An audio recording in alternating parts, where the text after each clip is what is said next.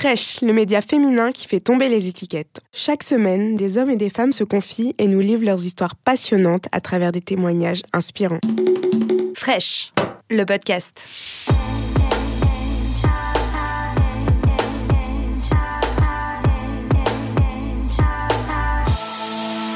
Alors moi j'ai eu très tôt conscience de ma sexualité, je me rappelle, dès la maternelle. J'avais même un amoureux, je me rappelle, qu'il fallait surtout pas que nos parents soient au courant. Moi j'ai fait un coming très très tard à ma mère. Je me rappelle, je suis parti la voir et euh, je lui ai dit, tu te rappelles, tu m'avais posé une fois la question, est-ce que j'étais euh, homosexuel Et quand je t'ai répondu, je t'ai menti en fait.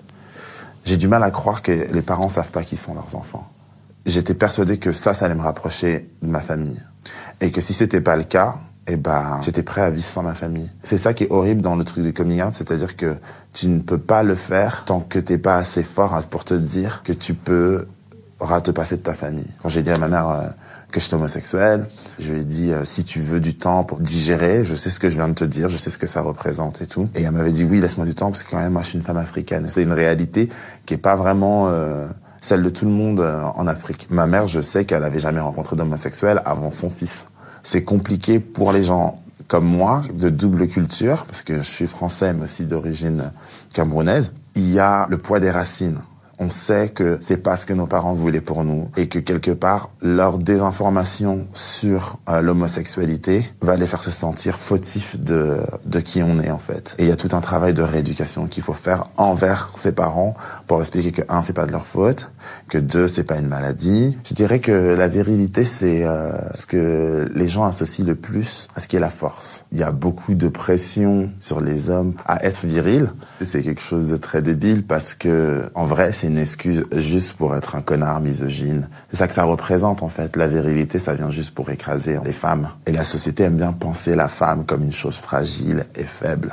Je pense qu'il y a des gens qui naviguent dans leur virilité comme il y a des gens qui naviguent dans leur féminité. Avant, pour certaines personnes, c'était très normal de taper sa femme et que le fait de taper sa femme était vu comme quelque chose de, viril. Et pour moi, c'est vraiment l'image de ce qu'est la virilité, c'est-à-dire que c'est uniquement là pour euh, mettre la pression sur les femmes. C'est nettement moins difficile d'assumer ma féminité maintenant parce que je m'en fiche un peu plus du regard des autres. Moi, je porte beaucoup de vêtements de femmes, mais les gens se rendent pas compte que c'est des vêtements de femmes.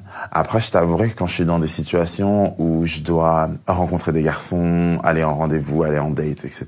Malheureusement, parce qu'il y a beaucoup d'homophobie internalisée, il m'est encore demandé à moi de me comporter comme un homme hétérosexuel sans avoir à afficher de signes euh, qui pourrait euh, faire comprendre aux gens que des fois j'aime mettre des perruques. Je n'avais pas l'impression d'appartenir à ce qu'on me présentait de la communauté euh, LGBT. Mais quand j'ai vu ces gens, je me suis dit, ah, ça c'est mes gens. Ça, c'est ma communauté. Quand j'ai commencé à faire de la musique, j'ai été approché par deux personnes, la Sandra Ninja et euh, Mother Steffi Mizrahi, qui euh, m'ont demandé de l'aide pour leur trouver un endroit où ils pouvaient organiser un ball, qui est l'événement dans lequel on célèbre cette communauté. Le voguing, c'est l'expression dansée d'un mouvement politique. C'est euh, la combinaison de mouvements, de poses de magazines avec des mouvements ultra féminins. Donc d'un côté, tu as un homme qui ne peut pas exprimer ses mouvements féminins, et de l'autre côté, tu as l'expression capitaliste qui est genre, j'aimerais être dans les magazines et refaire ces poses-là, mais je n'y ai pas accès. Et tout ça, ça crée une danse. Mais sauf que quand les gens le voient, c'est pas forcément ce qui, qui transparaît. Il faut la, le petit sous-titre. Quand j'ai vu à mon événement tous ces jeunes de 16, 17 ans en train de danser vraiment comme si c'était vraiment le seul endroit où ils pouvaient faire ça, je me suis rendu compte qu'il y avait quand même quelque chose de, une dimension un peu plus euh, politique et euh, plus sociale que juste une danse. Je trouve dans cette communauté une beauté assez insouciante dans le fait que tu puisses naviguer entre ta féminité et ta masculinité sans que personne te questionne. Et c'est uniquement en plus un truc, un problème de représentation. C'est juste parce que les gens de couleur LGBT, ils sont pas du tout représentés, ou alors quand ils sont représentés, les gens qui choisissent de les mettre en avant choisissent de mettre en avant un certain type de personnes. C'est pas facile de s'assumer. Quand on le fait, on y laisse pas mal de plumes, mais au final, euh, c'est bien de continuer la tête haute et de toujours dire ce qu'on pense. Si cet épisode vous a plu, abonnez-vous et n'hésitez pas à en parler autour de vous. On se retrouve lundi prochain pour un nouvel épisode. Fraîche